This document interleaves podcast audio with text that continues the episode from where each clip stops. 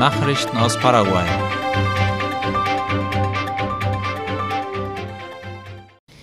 Paraguays Botschaft in Israel soll bald nach Jerusalem verlegt werden. Wie IP Paraguay berichtet, hat Präsident Santiago Peña nach einem Treffen mit dem israelischen Premierminister Benjamin Netanyahu offiziell die Verlegung der paraguayischen Botschaft in die Stadt Jerusalem verkündet.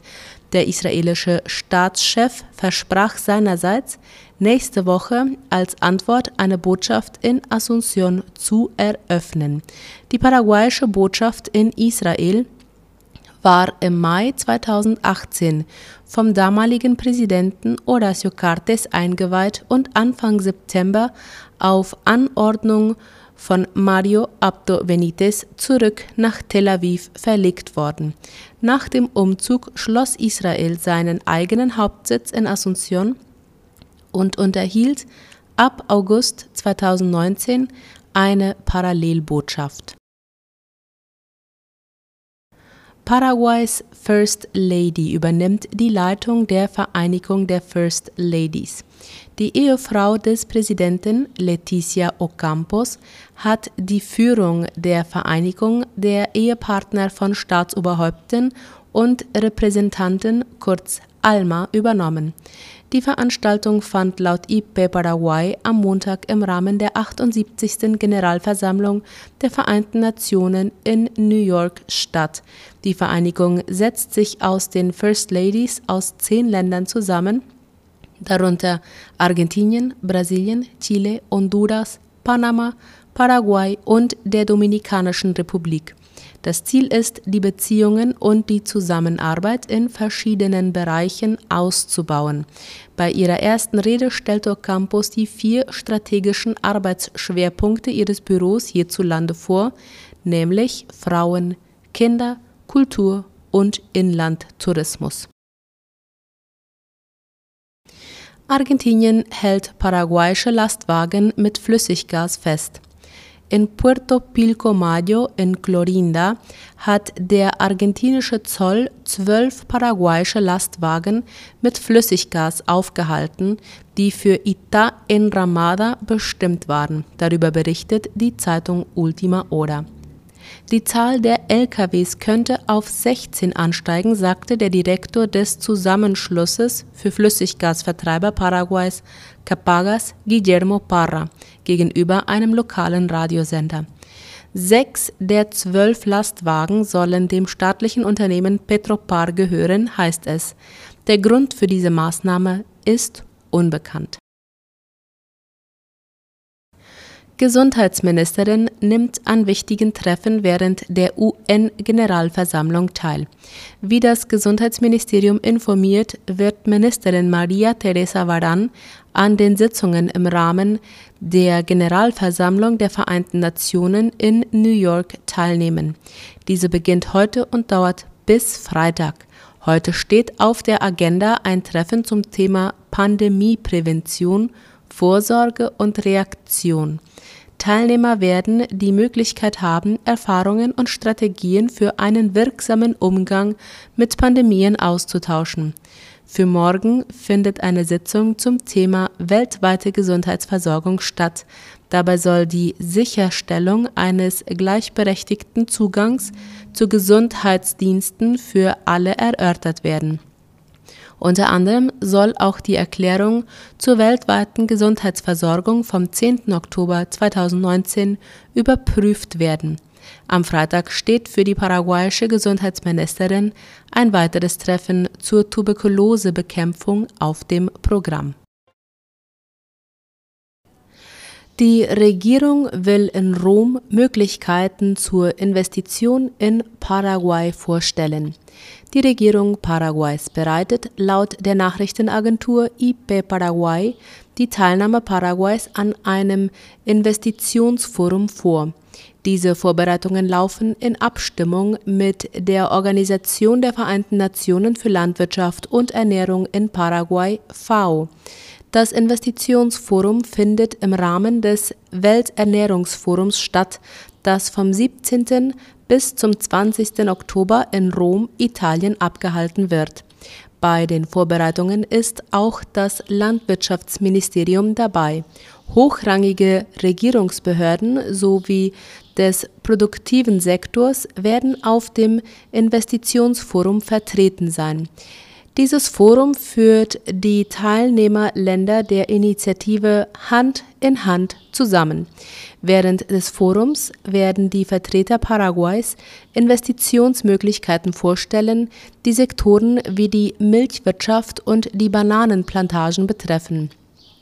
Die Hand-in-Hand-Initiative ist ein Teil des Welternährungsforums und bietet jetzt in der zweiten Ausgabe wieder den 30 Mitgliedsländern eine Plattform, um Unternehmen Möglichkeiten für Investitionen vorzustellen. Ziel des Forums ist die wirtschaftliche Entwicklung für eine nachhaltige Umgestaltung der Ernährungssysteme in verschiedenen Regionen der Welt. Die Hand-in-Hand-Initiative wurde 2019 weltweit ins Leben gerufen. Sie wird derzeit in 66 Ländern entwickelt. Das Gesundheitsministerium warnt vor einem Anstieg der Prostatakrebsfälle. Nach Angaben des Gesundheitsministeriums ist die Zahl der Untersuchungen wegen bösartiger Prostatatumoren in den letzten Jahren stetig gestiegen, so informierte Ultima Hora. Im Jahr 2021 waren es über 1500 Fälle und im Jahr 2022 schon knapp 4000. Angesichts dieser Situation rief das Gesundheitsministerium zur Vorbeugung auf. Ab dem Alter von 45 Jahren sollte man zur Beratung gehen, um den Krebs früh zu erkennen. Der Urologe Samuel Mendes wies auf die Bedeutung regelmäßiger ärztlicher Untersuchungen zur Früherkennung dieses Krebses hin. Ein großer Teil der männlichen Bevölkerung ist betroffen. Die Krankheit kann sich anfänglich unbemerkt entwickeln. Wenn die Krankheit fortschreitet, kann sie sich durch Symptome wie Knochenschmerzen, Knochenbrüche, Schwierigkeiten beim Wasserlassen und Müdigkeit äußern. Der Arzt fügte hinzu, dass die Früherkennung durch regelmäßige Arztbesuche und eine gesunde Lebensweise einen Unterschied bei der Vorbeugung und Behandlung dieses Krebses machen kann. Die Untersuchung ist nicht schmerzhaft und dauert nur wenige Sekunden. Für Männer ist es wichtig, einen Urologen aufzusuchen, da eine rechtzeitige Untersuchung hohe Kosten und sogar den Tod verhindern kann. Paraguay bekräftigt Unterstützung für Taiwan in der UN-Versammlung. Santiago Peña nahm zum ersten Mal als Präsident Paraguays an der Generalversammlung der Vereinten Nationen in New York City teil, wie das Nachrichtenportal OI berichtete. In seiner ersten Rede vor der Generalversammlung der UN wies Peña auf die Notwendigkeit hin, die Vereinten Nationen zu stärken und Strategien zu entwickeln, um bessere Antworten auf globale Herausforderungen zu finden. In Anwesenheit führender Politiker der Welt bekräftigte er auch sein Engagement für Taiwan. Er hob auch die bilateralen Beziehungen zu Brasilien hervor, welches er als strategischen Verbündeten bezeichnete. Zu dem Thema der Wasserstraße forderte Peña gestern in seiner Rede vor der Versammlung Respekt, um in strategischen Fragen voranzukommen, wie Ultima Oda informierte. Die Verwaltung der Wasserstraße der gemeinsamen Elektrizitätswerke des bioozeanischen Korridors, der Staudämme und der Schifffahrt auf unseren Flüssen seien heikle Prozesse, bei denen es um ein Gleichgewicht zwischen Integration und Souveränität der Völker gehe. Lateinamerika sei die Region der Welt mit dem größten Entwicklungspotenzial, aber dieses Potenzial könne man nur entwickeln, wenn man sich gegenseitig respektiere und in Harmonie zusammenarbeiten würde, sagte er. Nachrichten aus aller Welt.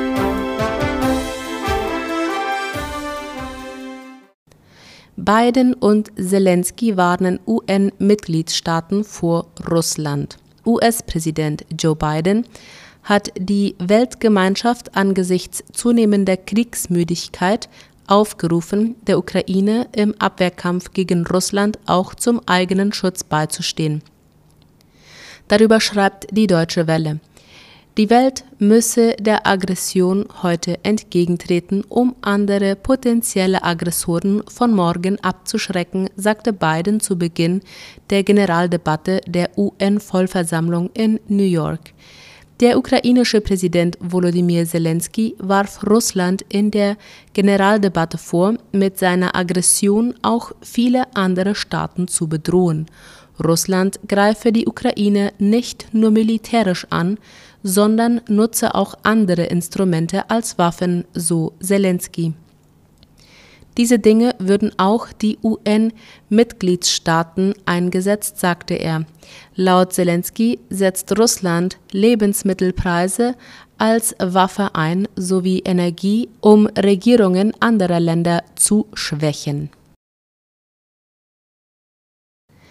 Aserbaidschan setzt Kämpfe in Bergkarabach fort.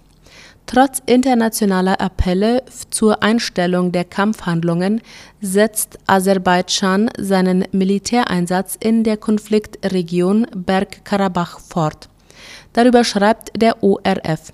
Russische Nachrichtenagenturen meldeten unter Berufung auf das aserbaidschanische Präsidialamt Staatschef Ilham Aliyev habe US-Außenminister Antony Blinken in einem Telefonat gesagt, sein Land werde den Einsatz erst dann stoppen, wenn die armenischen Kämpfer ihre Waffen niederlegen und sich ergeben.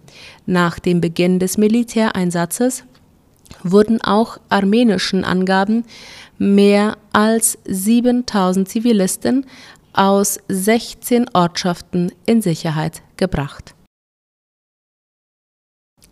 Argentiniens Wirtschaft schrumpft zum ersten Mal seit fast drei Jahren. Die argentinische Wirtschaft schrumpfte im zweiten Quartal 2023 im Vergleich zum Vorjahreszeitraum um fast 5 Prozent. Das teilte die argentinische Statistikbehörde gestern laut Latina Press mit.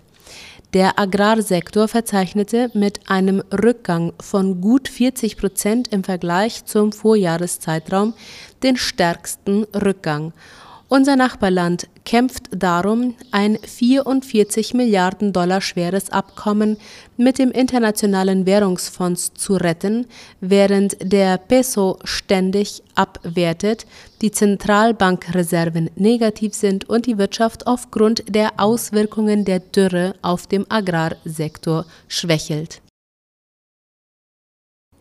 Ecuador erhöht die Alarmstufe aufgrund des El Niño-Phänomens. Der Präsident Ecuadors Guillermo Lasso gab am vergangenen Montag bekannt, dass seine Regierung nach einer Analyse der ozeanischen und atmosphärischen Bedingungen beschlossen habe, die Alarmstufe für das El Niño-Phänomen zu erhöhen. El Niño bedeutet einen erheblichen Anstieg der Temperaturen im Pazifischen Ozean. Das Staatsoberhaupt erklärte, dass das Land mit dieser Änderung der Alarmstufe von einer Phase der Prävention zu einer Phase der Vorbereitung übergeht in diesem Zusammenhang kündigte Lasso an, dass es Finanzierungspläne mit multilateralen Organisationen und öffentlichen Banken gebe, um Maßnahmen zur Bewältigung der Auswirkungen dieses Klimaphänomens zu finanzieren. El Niño nennt man das Auftreten ungewöhnlicher, nicht zyklischer, veränderter Meeresströmungen im ozeanographisch-meteorologischen System des äquatorialen Pazifiks. Der Name ist von El Niño de Navidad abgeleitet und bezieht sich auf das neugeborene Jesuskind, dessen Geburt zu Weihnachten, also dem Zeitpunkt des Auftretens des Wetterphänomens, gefeiert wird. Im vergangenen Juli warnte der Generalsekretär der Weltorganisation für Meteorologie Peteri Talas, dass El Niño die Wahrscheinlichkeit rekordverdächtiger Temperaturen und extremer Hitze in vielen Teilen der Welt, einschließlich der Ozeane, deutlich erhöhen wird. Dies erhöht die Unsicherheit über die möglichen Auswirkungen dieses Phänomens in Ländern wie Ecuador und Peru, an deren Küsten in letzter Zeit ein Temperaturanstieg zu verzeichnen war.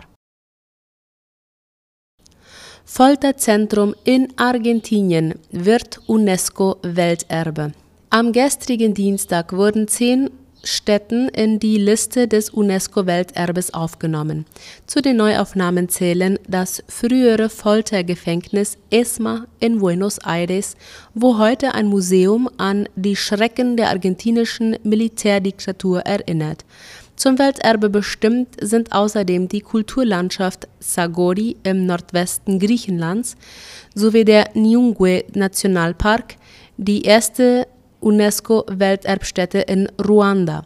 Zudem beschloss das Welterbekomitee der UNESCO auf seiner Sitzung in Saudi-Arabiens Hauptstadt Riad die Erweiterung des Kulturerbes von Guimarães in Portugal. Das Gremium tagt noch bis zum 25. September. Das ESMA-Museum auf dem Gelände des ehemaligen Offizierquartiers der Escuela de Mecánica de la Armada in Buenos Aires erinnert an die Schrecken der argentinischen Militärdiktatur um das Jahr 1979 folterten, vergewaltigten und ermordeten Offiziere der argentinischen Marine und ihre Untergebenen hier mehr als 5000 Menschen.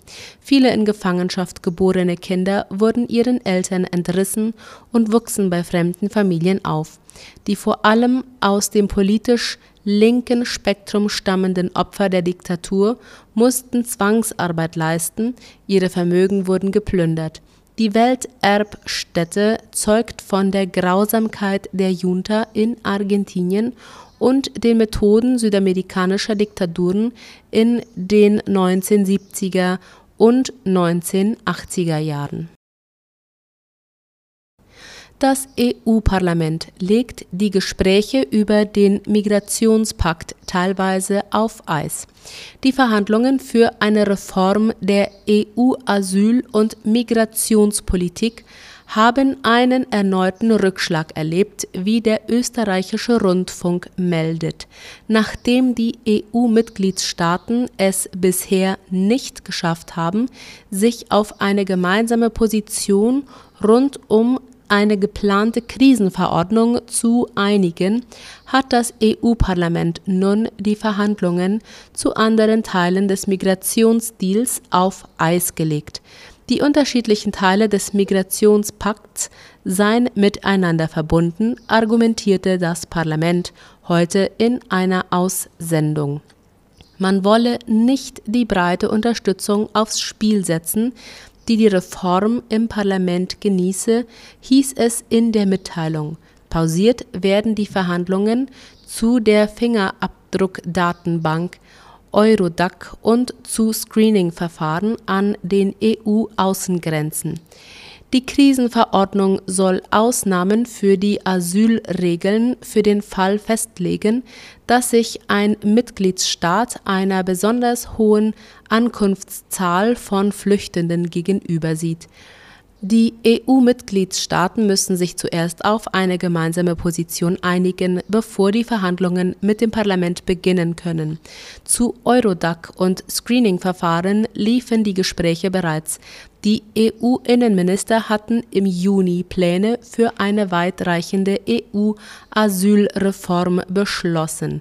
Vorgesehen sind zahlreiche Verschärfungen, um illegale Migration zu begrenzen. Soweit die Mittagsnachrichten heute am Mittwoch. Auf Wiederhören.